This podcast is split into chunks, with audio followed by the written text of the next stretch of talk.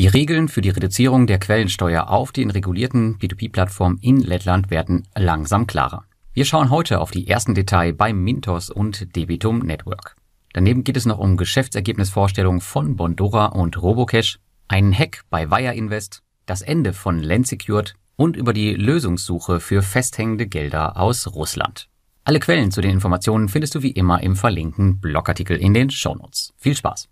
Ja, mittlerweile wird mehr und mehr klar, wie die Quellensteuer auf P2P-Kredite bei den verschiedenen P2P-Plattformen laufen wird. Auf Debitum Network könnt ihr ab sofort damit starten. Hierfür müsst ihr folgende Dinge tun. Ihr geht in eurem Debitum Network Account jetzt in die neue Sektion Text Residence und da könnt ihr mit der Authentifizierung beginnen.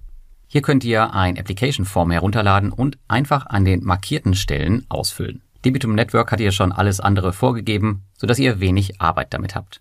Danach benötigt ihr noch eine Ansässigkeitsbescheinigung. Die ladet ihr auch einmal runter und füllt sie aus.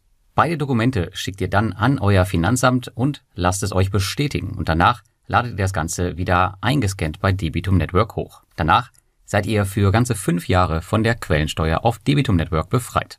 Bei Mintos geht das Ganze deutlich einfacher. Hier benötigt ihr nämlich weniger Schritte als bei Debitum Network. Ihr geht wie folgt vor.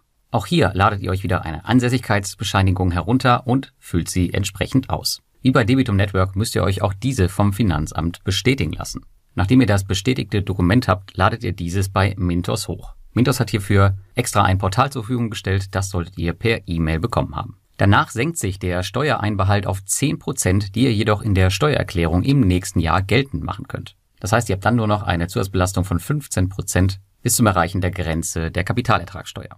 Perspektivisch soll der Steuereinbehalt generell noch in diesem Jahr auf 5% sinken, ohne dass ihr irgendwelche Dokumente hochladen müsst. Wie der Prozess auf Wire Invest und Twino ablaufen wird, ist bisher noch nicht klar. Wird aber wahrscheinlich ähnlich wie bei Mintos sein. Wenn du auf den Plattformen investiert bleiben willst, dann kümmere dich bitte zeitnah um die erforderlichen Dokumente. Mit Robocash und Bondora stellen in dieser Woche gleich zwei beliebte P2P-Plattformen ihre Geschäftsergebnisse sowie weitere Pläne in YouTube-Livestreams vor. Für alle Investoren, die hier langfristig investieren, ein absolutes Pflichtprogramm. Los geht es mit Robocash am 24.05. um 13 Uhr. Hierbei wird es nicht nur um den Jahresabschluss gehen, sondern auch um die Ereignisse des ersten Quartals 2021, welche schon den Ukraine-Krieg beinhalten. Das sollte also durchaus spannend werden. Danach folgt Bondora am 25.05. um 12 Uhr, welche ihr Jahresergebnis vom Vorjahr noch einmal deutlich in den Schatten stellen konnten. Hier könnt ihr übrigens auch im Vorfeld Fragen einreichen, die dann im Livestream beantwortet werden. In der letzten Woche gab es einen Sicherheitsvorfall bei Wire Invest. Ein Supportmitarbeiter aus dem Wire Invest Team hat wohl eine Mail mit einem Virus von einem Investor geöffnet, wodurch seine E-Mail-Kontakte kompromittiert wurden. Das hatte zur Folge, dass einige Investoren Antworten auf teils lange geschlossene Supportfälle bekamen, mit einem ZIP-Archiv als Anhang, welche ein Virus enthielt. Falls ihr eine solche Mail erhalten habt oder noch erhalten solltet, öffnet keinesfalls den Anhang, sondern meldet den Vorfall an Wire Invest. Die P2P-Plattform hat noch einmal bekräftigt, dass die allgemeine Investorendatenbank nicht betroffen ist und auch alle Gelder sicher sind. Ja, es wurde schon vor einigen Monaten angekündigt und nun sehen wir erste Konsequenzen. Die Kreditgeber- und Kreditnehmerplattformen von Landsecured und Lande werden zusammengeführt und werden nun einheitlich unter der Marke Lande weitergeführt.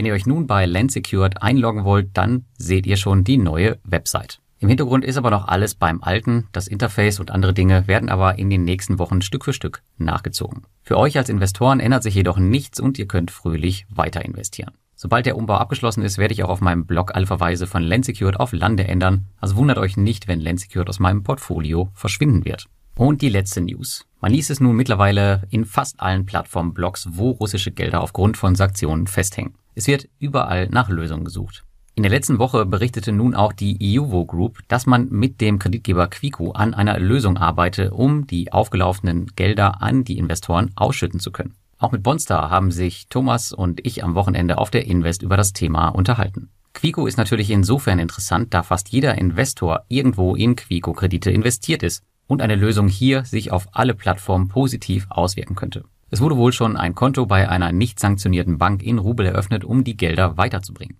Jedoch spielen hier noch weitere Aspekte wie Währungswechsel, Genehmigungen etc. mit ein, die erst noch geklärt werden müssen, bevor man an die Gelder kommt. Es sieht aber zumindest so aus, als würde man Stück für Stück einer Lösung näher kommen.